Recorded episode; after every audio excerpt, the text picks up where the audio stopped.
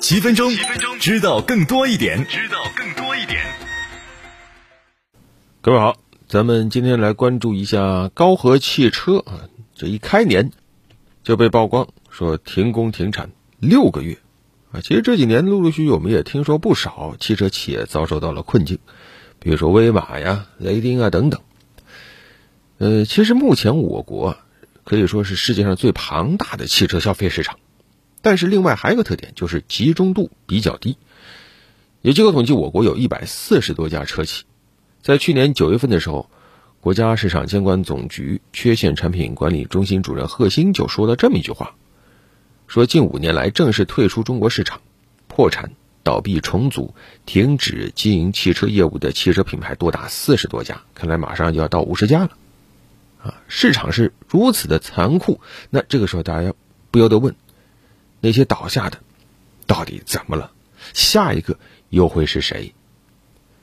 高和汽车之所以引起关注呢，实际上是跟它定位有关系。高和汽车一出生就定位高端，啊，它的这个创始人是丁磊啊，前上汽通用总经理，他定位是要做中国最豪华的纯电汽车。看了一下，啊，它的价格都是大几十万。甚至有调查说，买高和的人往往车库里还有好几辆豪车啊，宾利、劳斯莱斯。但是往往这些车主就喜欢哎开高和，觉得这是个很有意思的车，啊。但是更多的车主则评价说，这个汽车品牌呀，类似于有钱人的大玩具。怎么说呢？高端当然好，但是在新能源汽车市场，一落地就想当高端的，其实有点难。你比如说。呃，新势力、理想、未来，对吧？这么多年都还在不断的对标 BBA 呢？为什么？因为你一个品牌刚出生，你凭什么让消费者觉得你很有品牌力呢？所以实际上，高和的销量啊也比较尴尬。二零二一、二零二二年年销量都是四千来台，二零二三年最后一个月才五百多台。那现在高和的财务显然不容乐观啊。有一个关键的原因就是。烧不了钱了，没钱烧了啊！二零二三年，他和沙特阿拉伯方签署了总意向五十六亿美元的投资，但是没能继续，黄了啊！中东资本对高和母公司华人运通调研后认为，高和汽车的这个销量规模比较小，所以最后放弃了投资的计划。那这个就成了一个死结：造车要烧钱，但是呢，资本他给你烧钱得看你的销量，这么一个销量，我怎么给你烧？而类似的故事。估计还会继续上演，一百多家车企实在是有点多。那走向未来，集中程度一定会提高，不断的优胜劣汰，不断的优胜劣汰，最后正常情况下啊，不是判断，可能有个十几家就够了。那你想，在未来破产倒闭都会很常见。那这对于消费者来说，其实是有点头疼的。为什么呢？如果说这些厂家，都在，那买车买谁都一样。但是你考虑到破产倒闭这么常见的话，那未来买车，你就要不断的去关注这个车背后的一些事情了。不仅仅关注这一辆车，你还要关注它的销量、车型的占有率、口碑、事故发生率等等，你要关注各种事儿。不然的话，谁也不愿意突然用着用着，突然发现，哎，某一天它后续的一些软件服务不支持了啊，你各种高新的功能的没有维护了，你怎么办啊？所以想想一年前。啊，沈辉那句话“活下来”啊，真的让很多车企啊听了是瑟瑟发抖啊，如履薄冰。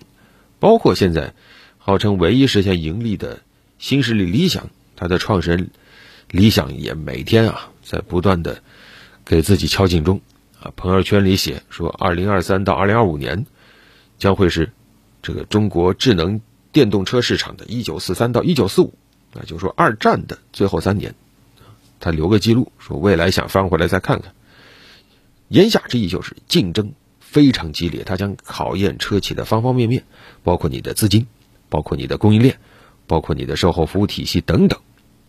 以前说造车啊，两百亿是个门槛，但现在来看，两百亿还不够。你比如说小米，它规划未来十年要投六百八十亿；特斯拉。那他在二零一零到二零二零年十年间累计投入超过两千三百亿，而另一方面，我们看到很多新能源车企为了抢占市场，现在还在亏本卖。你越亏越卖，那在这种情况下，一夜之间倒下，好像也是很正常的。还有很多车企把这个拿到大笔融资看作是自己续命的一个方式。之前也有这种事儿，你像未来，不就是合肥市政府出资把未来给救下来了吗？但这个事儿很难再复制。如果说指望这一块的话，那倒下去的车企恐怕还会更多。政府不可能都兜底呀，所以时间留给新能源车企在裸泳中展现实力的时间不多了。我们看到最新的数据，去年二零二三年，比亚迪销量第一。比亚迪一家就占到了市场的三分之一多，再加上特斯拉埃安啊，所谓的新这个 BTA 啊，前三名能拿到一半多，而车企的前十名一共拿到了接近八成，前二十名拿走了九成，这已经展现出一个市场集中度越来越高的趋势了。那那些卖的不好的车就会越来越不好，这个。趋势我们在手机市场上看到过，最开始手机市场十几个品牌、几十个品牌，你挑花了眼，但现在活下来的还有几家呢？就是几个大厂。买车还跟买手机不一样，买手机我买个小众品牌啊，我以前最爱用魅族啊，那怎么样呢？几千块钱没了就没了呗。车十几万、几十万，那消费者还是希望能开很多年的。那一旦这个车是边缘化的一个品牌。你都会担心我去哪修啊？车会不会更快速的贬值啊？那对于车企来说，还想玩下去当然可以，但是要掂量一下自己的实力。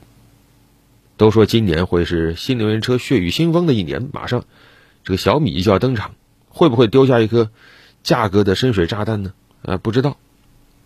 还有像比亚迪啊，什么极氪、领克、五菱，一开年就打出了骨折价。